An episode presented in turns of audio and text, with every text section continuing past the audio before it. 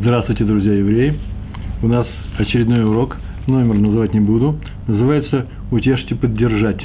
Утешить человека, который попал в какую-то неприятную ситуацию, в виду, у него какая-то, э, на самом деле, проблема, и э, он требует утешения, есть такие ситуации. Так вот, есть такая заповедь, мы обязаны помогать людям даже и в этом.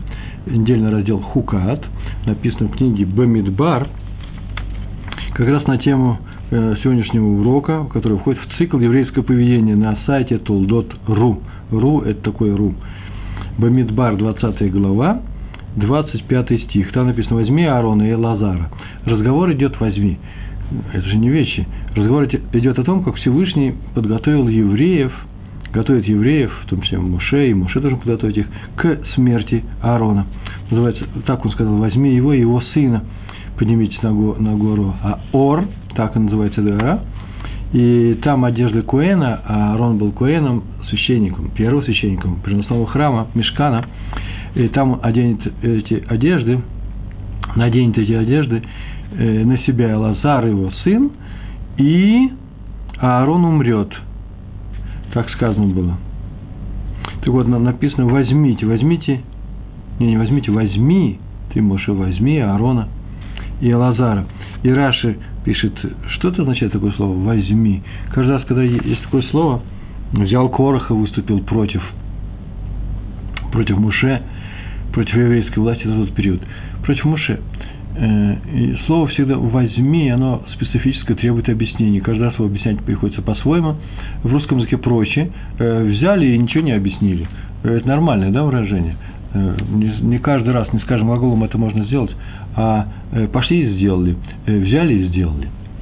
Так вот, на иврите это слово требует объяснения. Раша пишет, возьмите, возьми его, Аарона и Лазара, то есть поговори с ним, утешая, возьми так, чтобы он был взят, уговори его, говори с ним ласково, мягким голосом, приятными словами. Сейчас Аарон идет умирать, он сейчас будет подниматься на гору, и там он умрет.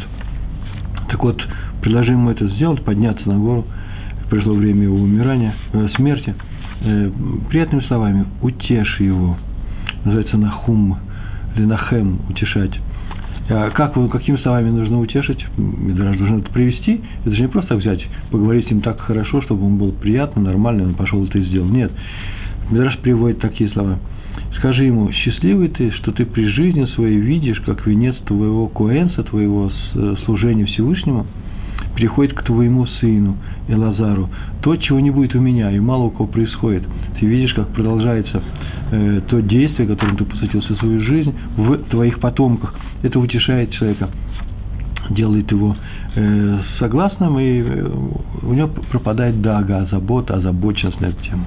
И так поступил Всевышний с Аароном через Муше. А значит, так надо поступать и нам. Это важный момент все качества Всевышнего, которые мы видим в его проявлениях, в его действиях по отношению к еврейскому народу и вообще по отношению ко всем людям на земле, в том числе по отношению к, там, к людям, как записано это в Торе, значит, из написанного или из того, что мы наблюдаем. Так вот, все эти действия э, мы называем добром, и э, предполагается, что еврей должен обладать таким и стремиться таким же действием. Это называется двигут, двигут ашем, приближение к Всевышнему. То есть мы обязаны поддерживать других людей в трудный для них час, это наша заповедь. Поддержать их, не пройти мимо. Ну, начинаем сразу с рассказа. Передают рассказ Раби Шалома Швадрона. У меня замечательные книги есть, и я большой любитель их читать, и особенно в субботу, и мои дети. Они переполнены рассказами, все по делу, все очень глубоко. Но вот эта история. Это не просто э, отрывок истории с комментариями, это просто история. К нему пришел, рассказывал Раби Шалом Швадрон, к нему пришел уже не, не молодой, очень не молодой ученик Колыля, ну, может быть, лет 28, чтобы просто знать, в каких пределах мы говорим. Обычно к этому времени люди женятся, а он э, ученик Колыля. Вообще-то Ешива, на самом деле, должен быть Почему? Потому что он еще не женился, не может найти себе шедух, ничего не получается. И поговорил с ним Рав Швадрон, и оказалось, что его отец, у него есть отец, очень крупный раввин за границей, мощный раввин, известный, и вступил он в свое время в затяжной спор по некоторым вопросам, наверное, все скорее галахического характера по вопросам закона, затяжной спор с одним из руководителей поколения. Тут не говорится в этом рассказе, ни за что никогда не будет сказано, кто это был. Хотя их можно по пальцам перечислить одной руки в каждом поколении. И тот по ошибке, вот эта вот фраза по ошибке, Бишгага, была написана в этом рассказе. В горячке спор, так я его сказал, разгоряченный спор, он сказал, что у его сыновей не будет свадьбы, он не увидит свадеб своих сыновей. Страшно, это проклятие, вообще на самом деле проклятие. И так случилось. Юноша, юноша сказал, что много лет вот ничего у него не получается. Не потому, что нет шедухов, а потому что все шедухи ему не нравятся крайне. Нет хорошего шедуха. Понимаете, что такое шедух, да? Это встретить девушку с разрешения родителей, с, это целое, целое такое действие. Э, встречаться, встречаются они, когда все, э, все, что не от них зависит, выяснено, что они друг другу подходят. Теперь осталось только выяснить их личные отношения друг к другу, чтобы они увидели, что они не противопоказаны друг другу. После чего начинает сама возникает любовь. Мы как-то говорили на эту тему, еще будем говорить, тема очень непростая. Вчера я давал урок на эту тему в заведении, которое называется Тиква Одесса. Девочки очень с удовольствием любят слушать такие, такую тему о шедухах, о любви и так далее. Так вот, у этого молодого человека, все, что нам сегодня достаточно знать, шедух не получался. И он в полном отчаянии. Он понимал, что... И то же самое с его старшими братьями, он, оказывается, не самый старший. Он понимал, что это проклятие крупнейшего раввина эпохи. Снять его невозможно.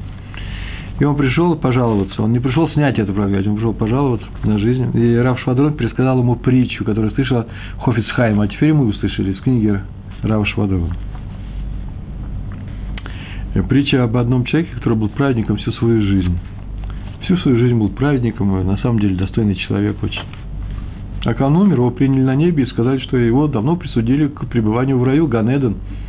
Это вопрос решенный. Но пустить его сразу туда не могут – Почему? Потому что за ним одно такое мелкое дело осталось, нехорошее прегрешение. Оказывается, он однажды в, в пылу спора, тоже в споре с кем-то, ударил по щеке одного еврея. Ударил его, а это страшная вещь, поднять руку на другого еврея, тем более ударить, это невозможно. Уж тем более участвовать в драках. Вообще, просто плохо вообще участвовать в скандале, в неприятных вещах, когда один другому неприятные вещи говорит. Ругает, ссорится, обижает его. Это страшно, а тут вообще ударить. И теперь ему надо это прегрешение искупить или исправить. Выбирай, искупаешь или исправляешь. Что такое искупить? Ну, временное пребывание в аду. Есть некоторый такой неприятный момент, неприятное пребывание. Геном называется, да? Говорят, что там люди горят, или души горят, или я не знаю, что там делается. Но это страшные мучения. А, или же исправить. Рождайся снова, с самого начала, и так, чтобы это дело было исправлено. Повторное рождение. Повторяю, это притча. Человек не захотел заново рождаться, всю жизнь прожить, еще 70 лет, 90 лет он же вышел на тот уровень, когда жизнь уже прожита, и предпочел временное мучение в аду. Я не знаю, как, что такое временное мучение в аду, так было написано за мани. Я не знаю. И взял его ангел в ад, это притча Ховицхайма, в, ангел, в ад, и отправился с ним уже.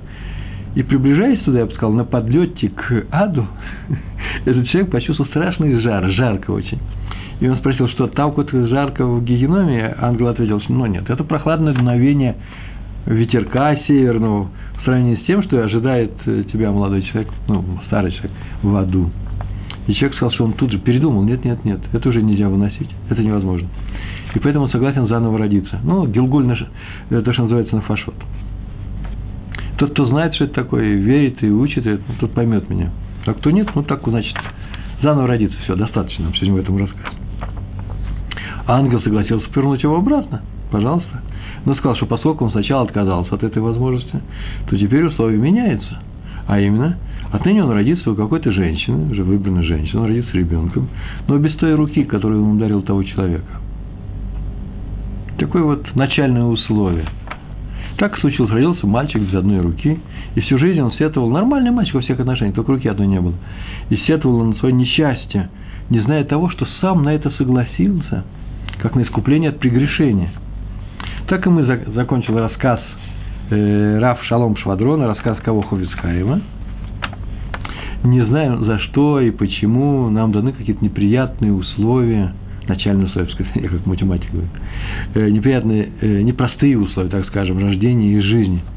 И много позже тот молодой человек сказал, что эти слова Рава Швадрона его вполне утешили – и более того, он так сказал, что он отказался от многих крамольных мыслей, которые стали приходить ему в голову на тему Торы. То, что он вернул нормальному существованию. Э, повторяю от себя, что я не являюсь горячим сторонником теории перерождения Гилгулим, но для утешения теория вполне подходит. Я вот так вот, компромисс такой сделал. В книге Хинух написано, это как книга, Хинух, и там написано в главе, которая называется Мицва, 479 что Цдакой считается, про Цдаку там написано, Цдакой считается любая помощь, которая оказывается тем людям, которые нуждаются в этой помощи деньгами, вещами или словами, которые утешают и придают силы. Меудет. Это очень важная вещь. Видите, деньгами, вещами или словами утешением. Говорится, что тот, кто дает нищему монету, ну, деньги.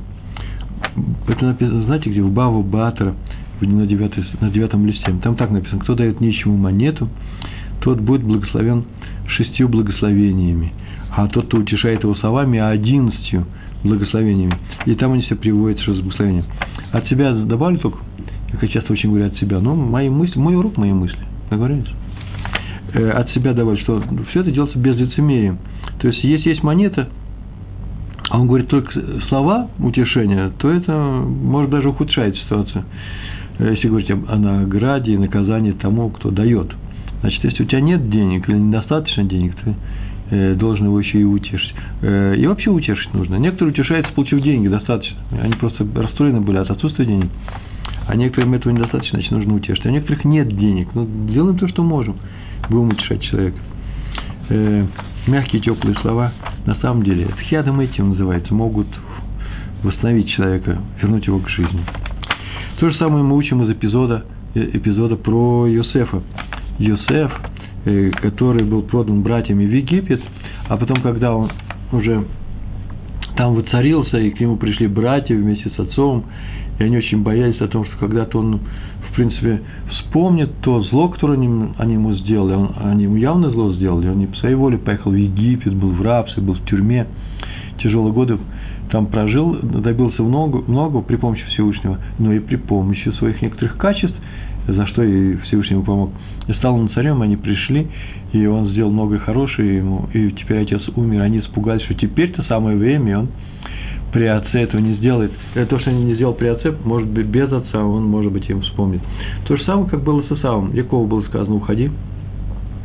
Почему? Потому что Исав э, собирается тебя убить и сказал, вот пока жив отец, я этого не буду делать, но он умрет, я убью. При отце многие, много это не делают и еще есть поколение подняться выше, то Ишмаэль так поступил, он в свое время, согласно Мидрашу, пошел и сделал страшные вещи. Сразу же после того, как Авраам, Авраам, его отец, э,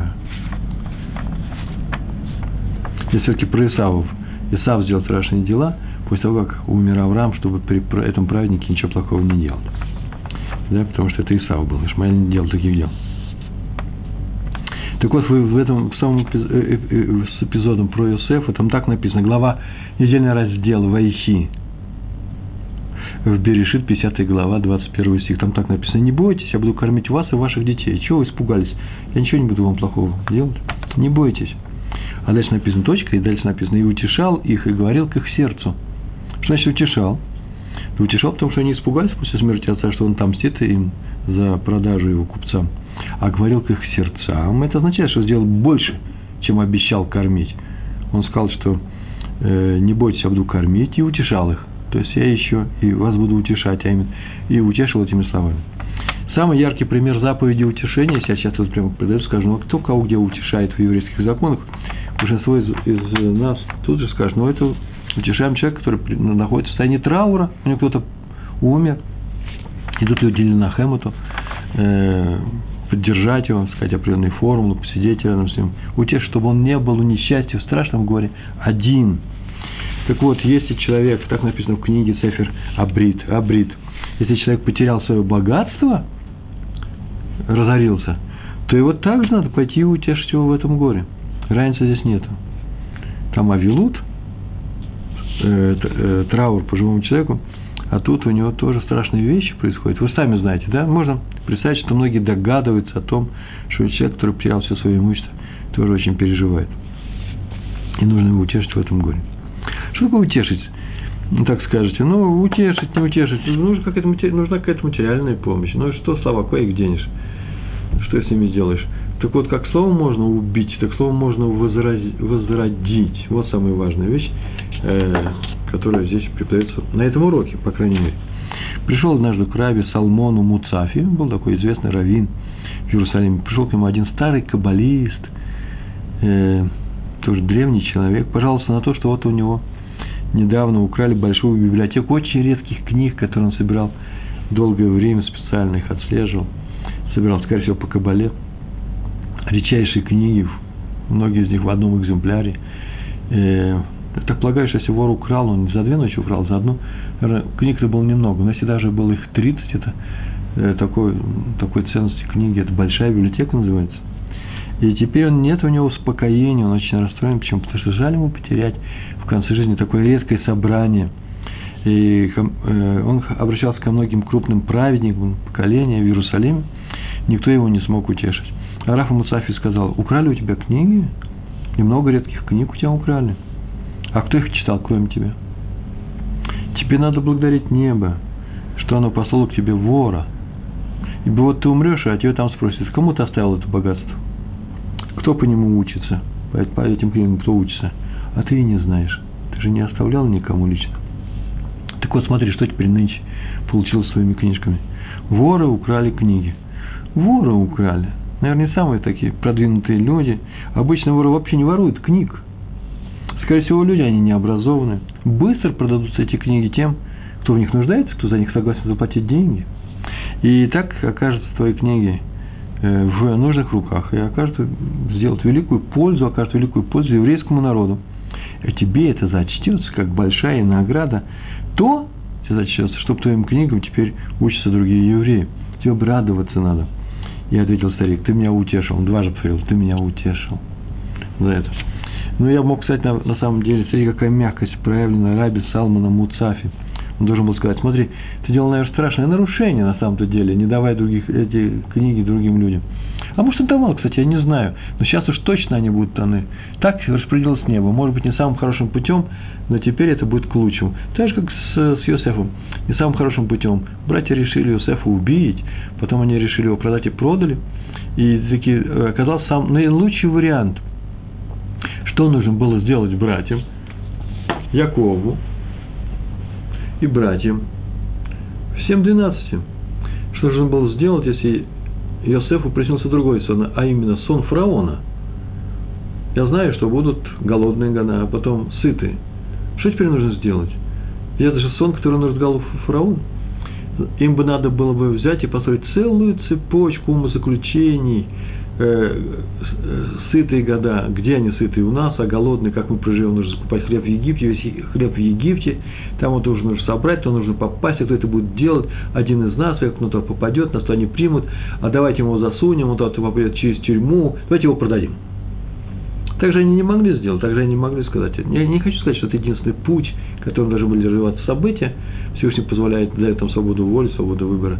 Но они задумали плохо, а это оказалась короткая, кратчайшая дорога к тому, э, что привело вообще к, хорош, к хорошим результатам. То же самое и здесь. Ты вот расстраивайся, украли вора. Это самая хорошая дорога. Для чего? Для того, чтобы и люди читали Тору, учили, и чтобы у тебя была заслуга, конкретная заслуга. Так что не расстраивайся. Он сказал, утешил ты меня. Раби Нахман из Бреслова. Вы знаете, да, с города Бреслов, в своей книге «Ликутай Эцот». Есть такая книга у него, он написал, что если ты не можешь помочь человеку материально, ну, нет такой возможности – или в нужной степени сделать, то утешь его словами. Не хотя бы утешь, а именно утешь его словами. Я от себя добавлю, что, извините, утешь словами, может быть, даже, даже когда ты материально помогаешь ему тоже. И эта заслуга, вот что говорит Раби Нахман, заслуга не меньше, чем помочь вещами. Собственно говоря, вот эти слова часто он во многих местах приводится. Рабин Йон также сказал еще. Есть многие книги. А что есть особенного? Почему я привел Раба, Раби Нахмана из Бесла? Я не знаю, зачем я их привел. Прочитал и привел. Привелись. А потом я подумал, вот сейчас я подумал, я ехал в автобусе, а что они вдруг привелись? Я вдруг понял, тут же написано про радость. Утешь его словами, заслуга не меньше. Рабин Нахман известен тем, что он э, является объявлен нами автором той песни, которую мы поем, что самая большая э, заповедь – вся пребывать в радости. Льет бы симха. Мицвагдола. Смотрите, пребывать в радости – одна из больших э, э, э, заповедей. Вообще-то нет такой заповеди. Это э, хасидское отношение к существованию этого мира. Это хасидус.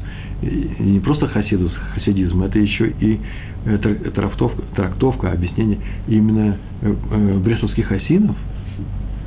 Пребывать в радости – это очень важно. А, раз важно тебе пребывать в радости, значит, очень важно, чтобы ты другим дал возможность пребывать в радости. Вот о чем сейчас сказал Раф Нахман.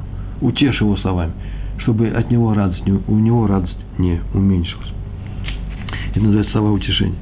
Может быть, не самая большая радость, но я не, даже не знаю, человек нейтрально себя чувствовал, он не радовался, не печалился, а теперь он радуется. Это хорошо, это подъем. А теперь он печаловался, а теперь он чувствует себя рад, не радостно, а нейтрально, у него ушла печаль. Я даже не знаю, где большая радость.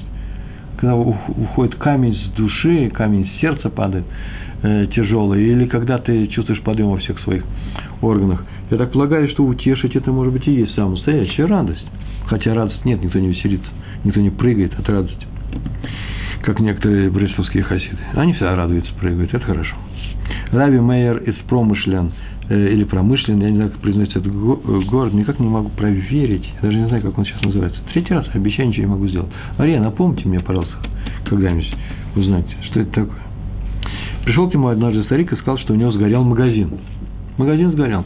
У эту книги украли, да, в Иерусалиме, а тут это в Европе где-то был Рэб Мейер, это старые времена, и сказал, что сгорел магазин, которому он отдал 50 лет своей жизни.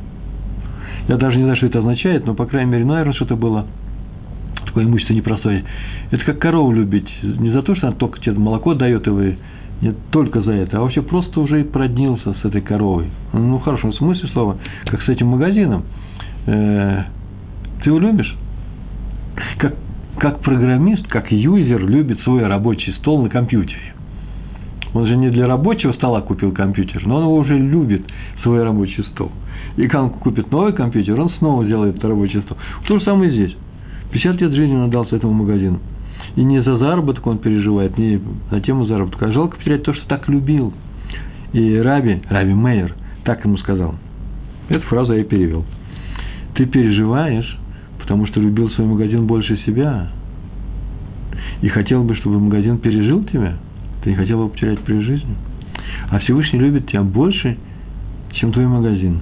И захотел, чтобы ты пережил свой магазин. Тот мигом утешился. Мне даже в голову не приходил такой, такой поворот этой темы.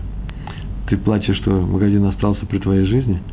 Надо радоваться, что ты остался живой, хотя магазин уже исчез, умер, кончался. Просто нужно знать, конец всего живого, материального, именно таков. Всевышний тебя любит. Раби Исхак Зильберштейн, еще не помню урока, чтобы мы были без его примеров, рассказывает, один בחור пришел в Ешиву. В Ешиву, я даже не знаю, в маленькую Ешиву, в большую. Надо так полагать, что в большую Ешиву с маленькой. Это значит, ему было лет 14, 15, 16. Ну, где-то я не помню, в какое время кто приходит. כיתה ז׳. Ну, 15, да, перед 16. 15. Пришел в Ешиву, но никто там на него особенно внимания никакого не обратил. Это называется на иврите цуми, да, человек, который обделен вниманием – и он стал считать себя никому не нужным. Есть такая болезнь некоторых людей, тоже нехорошая вещь. Человеку нужно помочь. Это свое время, это своего, своего рода такое психическое, не расстройство, нет, не расстройство, а просто такая травма. Человек переживает, что никто на не обращает внимания. И он решил искать другую ешиву. И тут ему встречался взрослый студент той же ешивы, ну, лет 20, может быть, взрослый написано, Ругар, и который начал его расспрашивать о жизни, с какой ты ешивы пришел, а нравится ли тебе здесь, какую ешиву, э, э, с кем ты хочешь учиться. Ну, тот сразу же рассказал ему о всех своих переживаниях печальных. Юноша тут же сходу предложил ему, сделал ему ряд важных очень советов, и назвал ему даже того, э, с кем может сидеть Хавруса, называется Хаврута, э, учиться вместе. Это очень важно, с кем ты будешь учиться. То так и сделал. Э, с этой Хаврутой он учился, с этим молодым человеком, с другим. И он ожил, стал отлично учиться, просто, просто рос на глазах. Но тем временем взрослый Бахур, этот Бахур этот, в этой Ешиве женился и оставил Ешиву перешел в Кололь. Теперь он женатый мужчина, и он в Кололе учится. И через несколько лет пришел к нему, э, пришел черед нашему молодому, вот герою этому, тоже жениться. И он первым делом пригласил на свадьбу того взрослого своего товарища, э, который им помог ему, э, во-первых, тяжелый пор, в тяжелую пору в этой Ишиве. Пришел к ним домой с приглашением. Тот очень удивился. Слушай, забыл что эту историю? Они бы с тех пор уже не встречались. Ну, то все и рассказал. Так сказал, если бы не ты, то в тот очень-очень важный момент в моей жизни у меня пошла бы совсем другая жизнь, если бы не ты встретился меня. Я ушел бы из этой Ишивы и не знаю, где теперь бы оказался. Так он сказал. Просто не знаю. А так, я тебе за это очень благодарен. Э, у меня есть все, что я добился. И это из-за того поворота момента, когда встречался мне. Поэтому ты самый дорогой гость на моей свадьбе. Потому что меня вовремя утешил и оживил. Это называется хиадгамайтим, оживление мертвых. Человек, который уходит вниз, в расстройство, вдруг оживает и становится активным, деятельным. В Талмуде Недарим, 50-й лист на первой странице, там э, интересная история. Я не знаю, вот знаете ли вы эту историю? Про Раби Акиву вроде бы все истории известны. Раби Акива женился на своей, дочь, э, на своей жене Рахели, да, без позволения ее отца. Ее отец мне дал благословение, э, Калба Саво. Больше того, он даже не то, что проклял их, он, он сказал, что он не будет им помогать ничем никогда, и даже не придет, не зайдет. И э, раз не будет помогать, то они были очень бедные, потому что Раби Акива приступил к, к изучению Торы, и спали они на соломе. Это пока все знали. И чтобы утешить, Раби Акива однажды сказал, что когда они встанут, возможность появится у него, не то, что разбогатеет, будет возможность, он и купит золотое украшение с видом Иерусалима. Ой, это самое замечательное. Представляете, что испытывают люди, которые жили в Иерусалиме чуть ли не четверть века, а теперь переехали в другое место с видом Иерусалима. Украшение золотое. Золотой Иерусалим. С видом из окна. Ой-ой-ой. И сказано, что пришел к ним в это время пророк Ильяу. Пришел пророк Ильяу. В, в Талмуде написано почему. И Аран пишет, что пришел для того, чтобы утешить жену Раби Акивы. Как он это сделал? Пришел к нему, к ним под видом пророка Илья, э, пророка Илья, под видом бедного человека, очень бедного человека, и встал в двери и сказал, дайте мне немного соломы. У меня моя жена родила, а ей негде, не на чем лежать даже. Вообще ничего нет. Они ему дали солому, а Раби Акива сказал своей жене, вот видишь, у некоторых даже соломы не хватает. Разве, разве не надо нам радоваться жизни, что у нас она есть? И утешилась жена. Э, жена утешилась. Вот интересно, смотрите, в прошлый раз мы говорили на прошлом уроке про зависть. Что такое зависть? Это когда у кого-то есть, э, и я хочу такое. Ну, в двух словах, если самое коротко сказать – у кого-то есть, и я хочу то же самое. Или это.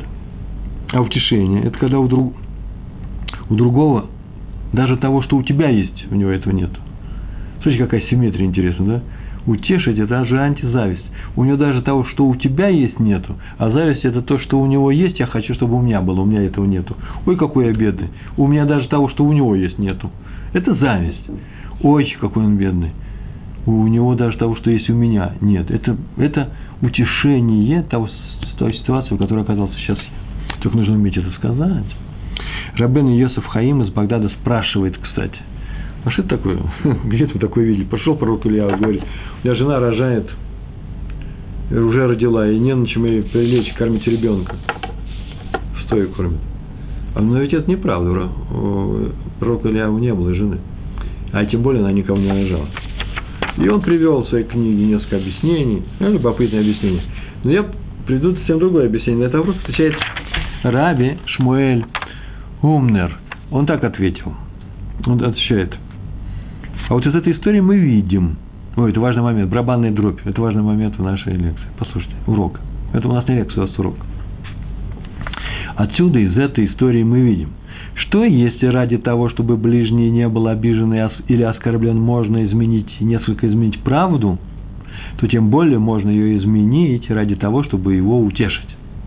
Повторяю, если мы стоим перед тем, что, э, что не дай Бог кому-нибудь обидеть, и чтобы не обидеть его, придется сказать немножко неправду, это называется изменить правду, да? Немножко неправду – а это закон такой. И э, об этом написано в книге Сефер Хасидим. Такой закон еврейский. Можно чуть-чуть исказить правду только ради того, чтобы не обидеть другого человека. Или помочь ему избежать оскорбления другого человека. То тем более эту правду можно чуть-чуть изменить, чтобы человека утешить.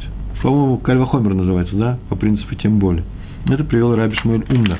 То есть э, Илья Ганови, пророк Ильяу, поступил правильно, и так нужно делать для утешения других людей. Есть Мишли интересный, в Танахе Мишли, притчи, притчи, 12, 12 главе, посмотрите, 25 стих у меня написан. Если на сердце человека забота, то он пусть ее преодолеет, должен ее преодолеть. Как одолеет? Точка, пусть ее преодолеет, он ее одолеет, хорошее слово его порадует. И написано, это объясняется, а Гаон из Вильны, Гаон, не пророк, а Гаон э, Ильяу из, э, из Вильнюса, из Вильна, поясняет, Вильнский Гаон поясняет, пусть ее одолеет, хорошее слово его порадует. Если сердце озабочено, то сердце падает, расстроено, он называется упал духом. О, даже по-русски так, упал духом. Это называется упавшее сердце на иврите. Но если придет некто и скажет доброе слово утешения, оно обрадует его сердце. А то, что мы говорили. И об этом написано в Мишле в 12 главе. От себя я тоже добавлю, сегодня что-то немного довольно не от себя, про правду, говорить правду или неправду, и про заботу о человеке. Многие думают, что говорить правду превыше всего. Главное сказать правду. Я не боюсь всегда резать правду, правду матку. Чего какая мне матка? Я не знаю. Но почему-то многие люди считают э, своим достоинством, свое достоинство и подчеркивают вот именно это качество. Я не вот при всех обстоятельствах говорю только правду. Страшная история, страшная. Победа греков над евреями, не дай бог. Почему? Э, мол, ради правды можно многое. Если человек имеет лживое мнение, предположим, ну, неправильное мнение, неважно, неправильное представление, то можно ему об этом сказать даже при всех. Даже если он расстроится. Почему? Потому что э, правда важнее всего. Да нет, это самое страшное преступление, которое может быть. Сказать при всех слова, любые слова, которые его обидят, в прошлый раз мы говорили, что тот, кто так сделал, лишается Аллам Аба, следующего мира. Так вот, человек важнее правды. Вот что такое иудаизм, вот что такое евреи, а не греки. Человек важнее правды.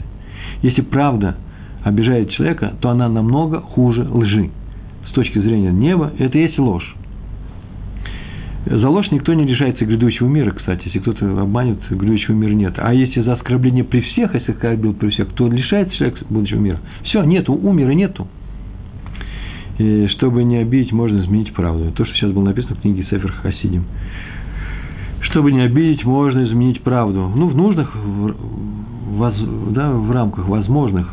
От, от, э, от лжи удались. Э, поэтому много ты не, не увлекайся. Вот как учитель говорит отцу про успех ребенка. Э, замечательно он учится. И если он видит, что отец обладает авторитетом в глазах ребенка, и если он знает, что отец не накажет ребенка больше, чем нужно, он скажет, вообще маленькая трудность здесь есть, вот давай что сделаем, мы же оба любим твоего ребенка, ты как отец, я как учитель. Вот что нужно сделать. Но учится он замечательно.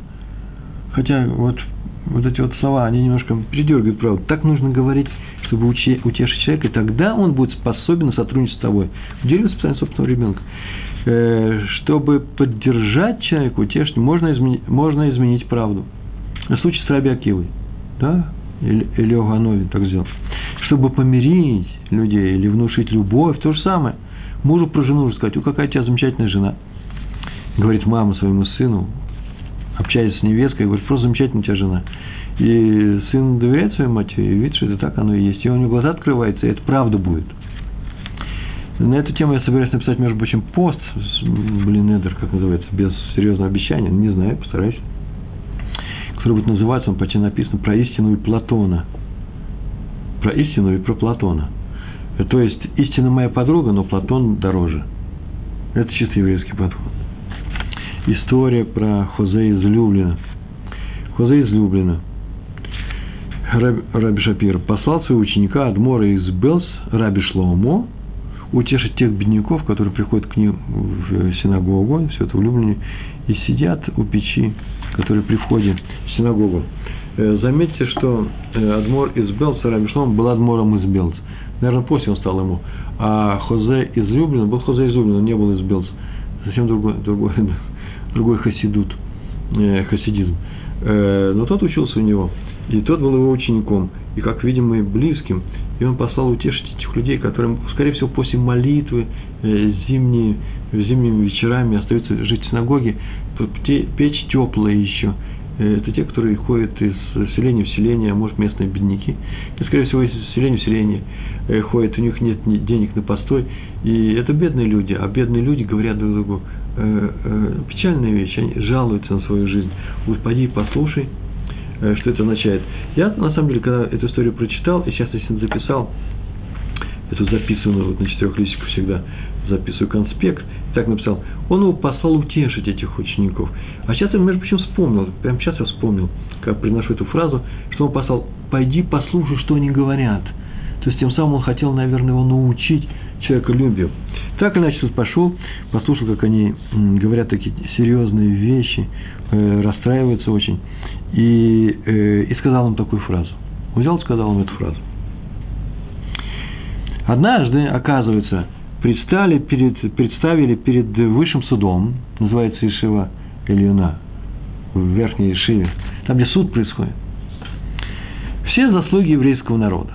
Вот что евреи делают, какими качествами не обладают, а тут и дздака, знаете, что это такое, ахнаса турхием, гостеприимство, по определенным законам, правилам. И что еще? Гмилут хасадим, помощь друг другу. И ахнасат кала, помощь устройству бедных невест. И вообще все эти перечислили поводы, сказали, вот евреи особый народ. После чего пришли защитники других, или ангелы других народов, сказали, да у нас то же самое. И у других народов есть много праведников, которые и, вообще много очень, которые тоже и гостеприимством отмечены, и помощью друг другу, и многие замечательные вещи. Нет ни одного пункта, оказывается, у евреев, в котором бы не обладали в какой-то или части, я хочу сказать, весь другой народ. Да и еврей ведь не весь народ соблюдает эти заповеди, но обязан. А у других народов, может быть, не обязан, но соблюдает же.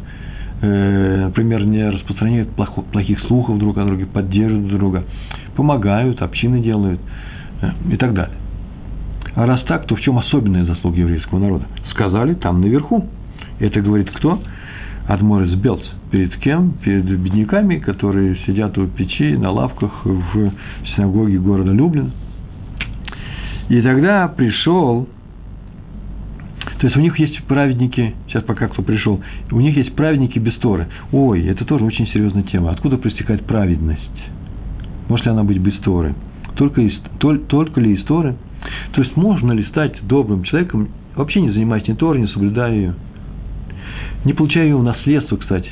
И таких людей мы знаем очень многие, они люди неверующие, евреи, но, по крайней мере, они, наверное, воспитывались или э, происходят из семей, в которых есть некоторая преемственность между поколениями, интеллигентные люди, они у них еще прадедушки соблюдают с прабабушками Тору, Э, там не принято оскорблять друг друга, говорить плохие слова. То есть они и сейчас, через 3-4 поколения, продолжают тот же самый поток истории.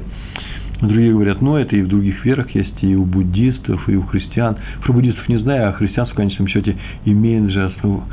Основ...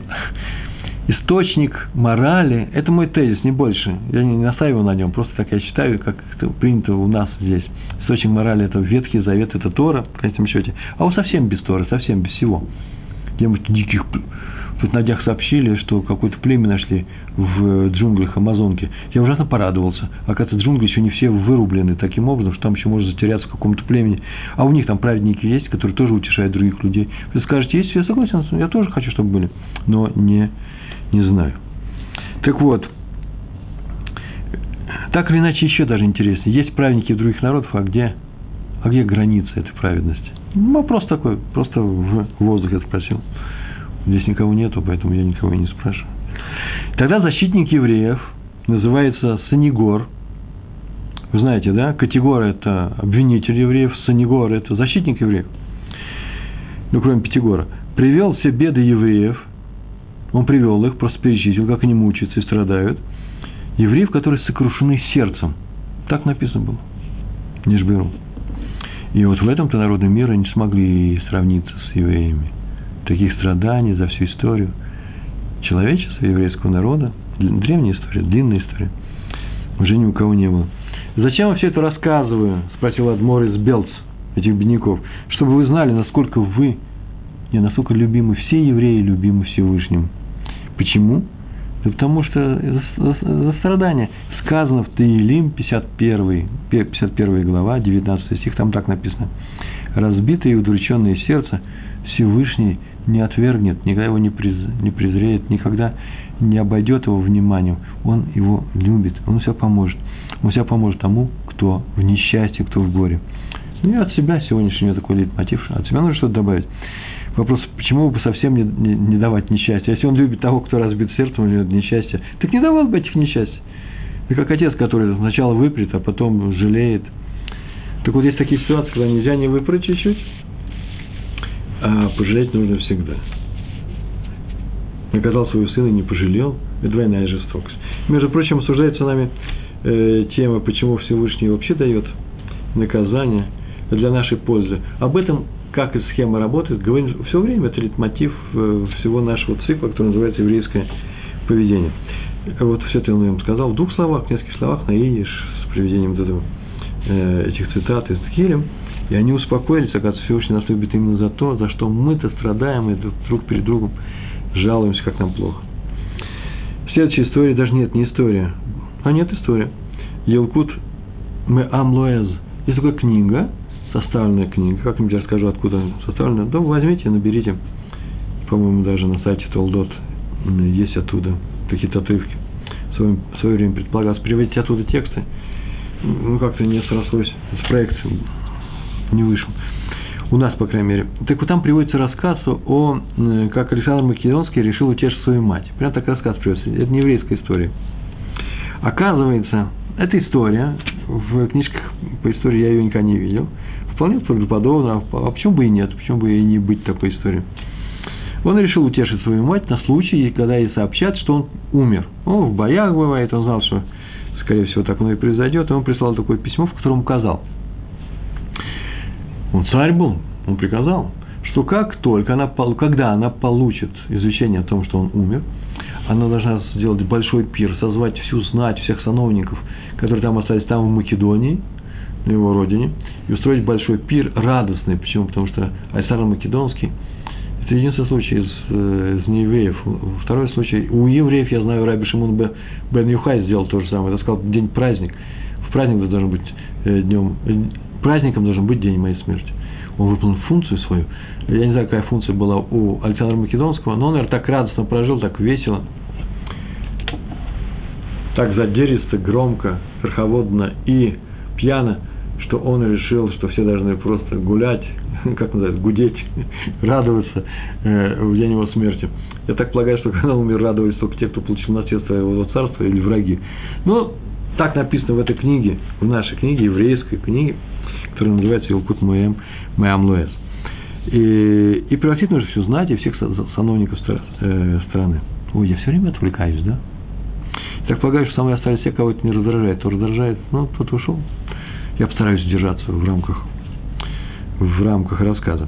Так что все, пусть люди все веселятся, но, это очень важно, но только надо предупредить, что тот, у кого на сердце печаль, расстройство или еще какая-то такая, такое страдание, другая, любая беда, пусть на пир не приходит.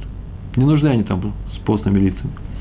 И не потому, что лицо постное, так полагаю, а чтобы сердце так, так, так, такого печального не было. Чтобы все бы веселились радостно. И на самом деле к ней пришло такое известие, и она сделала все по приказу сына. Но на пир никто не явился. Ни один человек. Потому что был приказ, у кого есть проблема на сердце печальная, тот не придет. И никто не пришел. Так она узнала, что у каждого есть свои несчастья. Не только у нее. И тем самым она утешилась, когда узнала о том, что сын ее умер.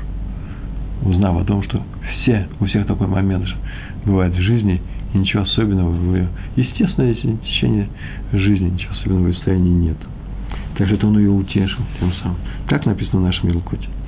Однажды очень высокий, теория еврейской жизни, э, высокий в смысле уровня, талмудист, раввин, праведник, решил, что вовремя почему-то не сдал определенный респонс, нужный для, нужный для народа постановление на какую-то тему. И общий уровень народа понизился, и пошли какие-то раздоры – споры, он вовремя не смог среагировать на некоторые изменения, которые происходили здесь в еврейском народе. Он так расстроился, что решил вообще перестать прекращать издавать постановления, псаким, Никакого псака, никакого постановления не делал, он теперь уже не будет делать. Ошибся, ошибся. И пришло к нему письмо от Рава Якова Израиля Коневского, известного нам под именем Стайплер, в котором тот написал, уже будучи пожилым человеком. Прямо это его слова были. Наш пратец Авраам в свое время молился перед Всевышним за то, чтобы он не уничтожал город с дом. Сказал, что не стоит его уничтожать из-за того, если там найдется 50 праведников. Всю эту историю вы знаете. И 50 там не нашлось, сказал Всевышний, я считал, не нашел. И там сказал, ну ради 40 тоже стоит весь город оставить. Так спускалась эта цифра, и 30, 20, 10 и 10 не нашлось.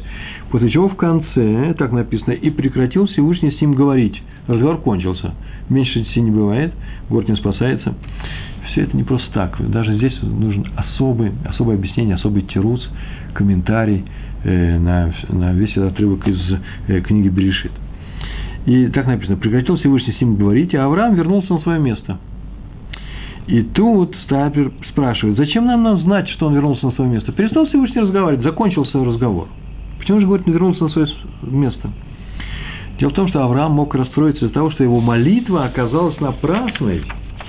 Но как только он узнал, что Всевышний ему на нее, на эту молитву никак не ответил, вообще никак не ответил, то он вернулся к своему прежнему уровню, прежнему состоянию. То есть не дал расстройству войти в свое сердце. Не расстраивайся, если даже ты сделал то, что не дало никакого э, результата, не оказалось плодоносным.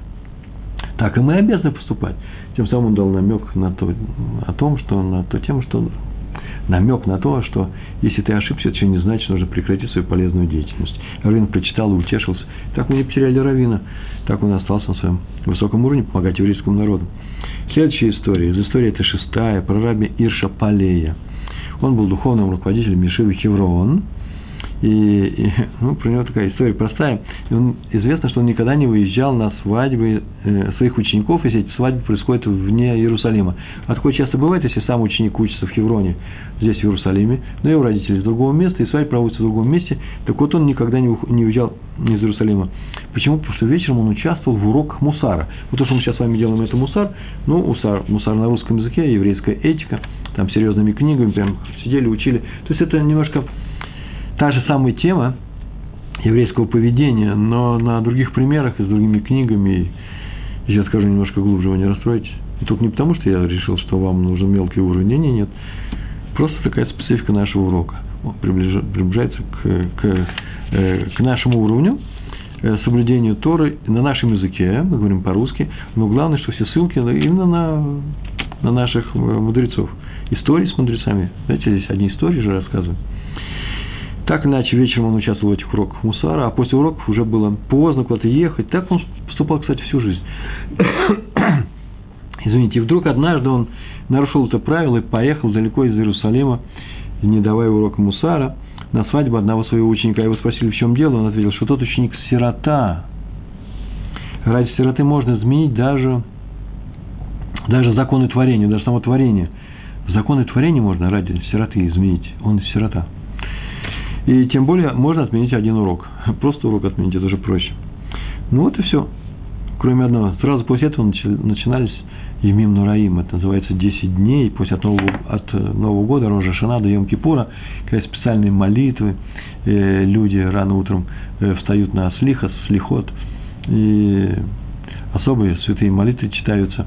А молодой человек, надо вам сказать, э, был женихом – и он был свободен от этих молитв. И вдруг мы видим, что он приезжает в Иерусалим каждое утро, и мы вместе со всеми.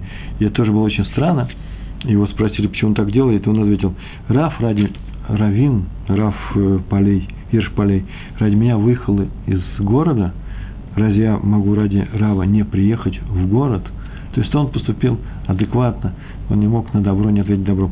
Это называется благодарность, э, да, э, Акарат Тува. Мы на эту тему уже несколько уроков давали. Но главное, что э, Раф, э, э, Раф поехал утешать его. Видите, даже в радости он поехал, он сирота, радоваться с ним. И своего рода утешение тоже. Э, забыть о том, что есть у тебя мамы, папы нет, что ты не оставлен никем. Вместе с тобой мы, весь еврейский народ. Сообщается, что Серах, была такая Серах, известнейшая дочь, внучка Якова, нашего праца Якова, э, только мать Моше названа среди из женщин, да, из внучек Якова. И вот Серах, про нее написано, дочь Ашера, сына Якова. Она утешала своего дедушку, который горевал по Йосефу, о котором думал, что он погиб, умер. И всю жизнь она, вот единственный, кто его утешал.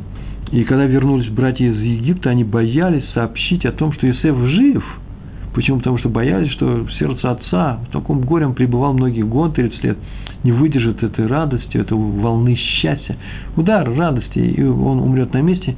И поэтому они долго не могли сообщить ему, просили Серах сообщить о том, что передай дедушке, что Йосеф жив. И в Мидрашах написано, что она взяла кинор, музыкальный инструмент, и играла, и пела. И пела, и с этой песни – некоторые говорят, слова она пела, некоторые звуков, он понял, что Иосиф жив. И еще, когда она еще играла и пела, э, вошел, вошли сыновья и сказали, братья Иосифа, что он жив. За это она удостоилась награды живой быть взятой в Ган-Эден. Это редкий случай, в Талмуде приводится все такие случаи, вот одна из женщин, она одна такая. Она не то, что его утешила, заметьте, она его утешила в радости, которая могла привести к смерти. Тоже интересный поворот. Пожилой у нас с вами осталось восемь с половиной минут. И у нас осталось с вами три истории. Я, пожалуй, вложусь, я постараюсь, блин, это с Божьей помощью. Пожилой Хафицхайм был однажды приглашен в Вильну, город такой Вильна, Вильнюс, да, на современном языке, на собрание раввинов, которые вообще-то сделали в его честь, какие-то вопросы там решали. И он очень не хотел ехать, и обижать людей он не захотел. И он поехал, и всю дорогу сомневался. Стоило бы, надо было бы уезжать. Сейчас слушать всякие слова в его адрес. Был скромнейшим из людей того периода, той эпохи. Так мы видим из его книг, из его истории. И поскольку он был человеком уже в возрасте, в большом возрасте, его сопровождал один Бахур. Бахур, студент Ешивы, из Ешивы Радин, Радинской Ешивы, города Радин – и он э, был в дороге с ним и поселился вместе с ним в одной квартире, в разных комнатах, в одной квартире, и через коридор, и он слышал, как после собрания вернулся Ховицхайм, э, домой ужасно усталый, едва поел от усталости, э, помолился на ночь, и в это время пришел к нему один еврей, и он его пропустил, потому что был ужасно убитый горем, сказал, несколько минут поговорить с ним, и он, пожалуйста, был допущен до Хорицхайма, и тот и пожаловался ему на свою жизнь. В частности, он пожаловался на свои трудности, беды, на то, что самое главное, у него не складываются в семье семейные отношения. Он ужасно расстроен был. И полчаса Хорицхайм его утешал. И говорил, что он надо верить в помощь Всевышнего, он тебе поможет. Но и самому надо помочь Всевышнему. О, такой был ход у него, Хойсхайма в этой, в этой беседе. И ты помоги Всевышнему. В чем ему помочь? А в том, что надо еще сильнее учить Тору, Всевышний радуется, когда евреи учат Тору, то ты сделай шаг ему навстречу, он шаг тебе сделай. Тот успокоился и успокоенно и ушел. А Хофиц, Хофиц Хайм сказал своему спутнику, который записал этот рассказ, что ради одного этого стоило приехать в Вильно. Вот он думал, зачем туда ехать на это собрание? Вот ради того, чтобы утешить э, разбитое сердце этого еврея. Э, Раби Уше Арон Штерн. К нему пришла одна молодая вдова и сказала, что ее сын – молодая вдова, у нее муж недавно умер, ее сын, настолько расстроены, что, что э, не хочет идти в хейдер, все, не хочет ничего, сидит дома, молчит, ничего не делает. И Раф попросил, Раф Штерн попросил привести сына к себе, и э, его привели, и э, он сказал, Равину так сказал, э, проходили ли вы в хейдере следующее выражение, слышали о том, что человек рождается против своей воли. Его никто не спрашивает, хочешь ты родиться или не хочешь. То есть его не спрашивают его желание. Но э, почему? Да он себя скажет, если бы у него была такая вещь, это возможно, что он не хочет вообще, в нем так удобно, животе у мамы, там тепло, забот никаких нету, никто не умирает, как у твой папа. Совершенно замечательно, вообще ничего нет, тепло, сыто, очень хорошо. И он ни за что не уйдет. Но после того, как он родился, он уже не хочет возвращаться обратно, ему там темно и тесно. Вы мне знаете, это Штерн разговаривает с ребенком, Раф Штерн. И еще сказано, вторая вещь, что человек умирает не по своей воле. Он хочет жить, он не хочет умирать. Но после того, как он умер, он наслаждается жизнью. В Ган-Эден он учится там в Ешиве, рядом с ангелами. Он не хочет возвращаться на землю, где одни страдания, там страданий нет. Так и твой отец, сказал Рафштерн. Ты хочешь, чтобы он вернулся, но ему там лучше, чем здесь. Он наслаждается учебой, он любил всю жизнь учиться, сейчас там наслаждается учебой. Он смотрит на тебя оттуда и хочет, чтобы ты тоже учился, чтобы ты помогал ему здесь. Почему-то тот, кто учится здесь, помогает своим родителям, которые там уже на небе. Ему будет лучше из твоей учебы. Поэтому учись, это будет твоя помощь отцу. Мальчик выслушал, ничего не сказал, на следующее утро встал, пошел в Хейдер учиться. Так он его утешил. Последняя история про раби Лезра Мана Шаха. Я специально в конце отложил, а мне понравилось, поэтому я прям сразу говорю, да, свои баллы вставляю. Из шести баллов шесть. А где то шесть? По-моему, в детстве так э, были э, оценки, фигурное, фигурное, что, фигурное катание на коньках. О, вспомнил, на коньках. Раби Лезер Ман Шах Зацар. Ему сообщили, что одного человека умерла жена, и он замкнулся в себе, никуда не, выходит, вообще ни с кем не разговаривает, ничего не ест, ни с кем не общается вообще. Сидит, в темноте сидит. Рав Шах, уже будучи пожилым человеком, встал, вздохнул, пошел к нему. Пошел он к нему, пришел к дверям. Я своими учениками, секретарем, не знаю. Стоит перед дверью, они постучали, никто не открывает. Позвонили, никто не открывает. Тот человек, который с ним пришел, закричал, извините, такой-то разлюбезный. Вот Равшах пришел, не откроет ли нам никакого ответа, вообще никакого ответа. Все как говорили, тот ни на что не реагирует. Ну, взяли и толкнули эту дверь, она оказалась не запертой, она открылась. И они вошли. Человек в горе проходит, э, сейчас находится, надо его утешить. Э, Равшах вошел. Тот сел на диване человек, смотрел перед собой пустыми глазами и даже никак не, не среагировал о том, что вошли люди в его комнату. Сел Ряв, Раф Шах рядом с ним, рядом с ним сел. Взял его за руку, нажал свою руку на его руку и сказал, я слышал, у тебя умерла жена. Они знали друг друга лично. Я слышал, у тебя умерла жена, ты вдовец. Я тоже вдовец. И тоже очень переживаю. Мне тоже очень не хватает моей, моей жены. Я с ней прожил большую, прошу, долгую жизнь. Душа в душу прожили. Теперь ее нет. Мне ужасно тяжело. И до сих пор тяжело. И никто не может этого оценить. Никто этого не понимает. Сказано, что жена умирает только для своего мужа. Она до всех умирает, но больше всех переживает ее муж. Как он переживает? И некому нас с тобой поддержать. Или даже понять, в каком состоянии мы сейчас находимся. Давай вот что сделаем. Давай поддержим друг друга. Я нуждаюсь в твоей помощи, в твоей поддержке. Потому что ты понимаешь меня. А конкретно, ты знаешь, я умею делать чонт, сказал Равшах. Я даже не знаю, кто-нибудь видел делающий чонт Равшах. Говорит, завтра в пятницу, завтра у нас пятница, идем в Шиши. Я приготовлю чонт. Тебе его, я его пришлю к тебе. Ты там завернешь, поставишь на плату, не знаю, сейчас я не буду говорить, что с ним сделаешь, потому что он был теплый в субботу, сохранишь его до утра теплым в субботу, а я к тебе приду в субботу на утреннюю трапезу, мы с тобой устроим трапезу, будем кушать мой чонт, будем разговор разговаривать. Суббота будем веселиться как надо, будем вместе петь песни субботние, ты и я, два вдовца. Ты согласен на это?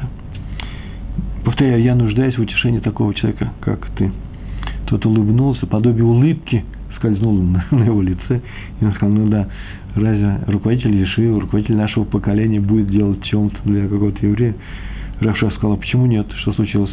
Почему ты считаешь, что я не умею это делать? Но если ты хочешь, сейчас сделать что-нибудь другое. Я согласен на все, что угодно, чтобы мы с тобой провели вместе с, с, субботу. Придумай сам, а я к тебе все равно приду, ибо я в тебе нуждаюсь. Как он утешил этого человека? Тот ожил, и было сказано о том, что э, это был э, хороший урок для всех, кто при этом присутствовал. На самом деле он к нему и пришел, и на самом деле он искренне, это была не игра от сага, это не представление было. И на самом деле он сделал все, чтобы человек очнулся снова к жизни. Жизнь продолжается. Если у одного человека умерла жена, не дай Бог, не надо будет сказано, он продолжает жить, это означает, что на небе его любят и решили дать. Может быть, даже и испытания, может быть, это искупление каких-то каких вещей, которые он сделал в своей жизни, потому что сейчас пребывает в горе, но ему доверяют, к нему относятся как к живому человеку, которому, которого любят на небе. А раз так, то мы, во-первых, мы должны друг друга утешать в любом несчастье, в любом горе, в любом нехорошем настроении, плохое, плохое просто настроение плохое. Подойдите к человеку, не, тем более нельзя травмировать его, нельзя с него, э, э, к нему подходить взыскательно, как будто у него хорошее настроение. Нужно помочь ему преодолеть эту тяжелую полосу, так же, как мы хотим, чтобы помогали нам. Дело в том, что настроение, мы говорили на эту тему, настроение всего лишь погода. У нас замечательный климат, но сегодня плохая погода. Переживем вот дождливый день. Каждый человек имеет право на плохое настроение. Наша задача – помочь ему в этом и сделать ему хороший день, хороший солнечный день. Это заповедь еврейского народа. В этом мы сильны не только своими страданиями, но и тем, что мы умеем помогать друг другу, как было сказано в Люблине э, холодной зимней ночью в, э, в, в горячей печи при входе в Люблинскую синагогу. Кем было сказано Адмором из Белз. Э, Всевышний нас с вами любит. За что? В том числе и за то, что мы помогаем друг другу в беде. Большое спасибо, все хорошо. Шалом, шалом.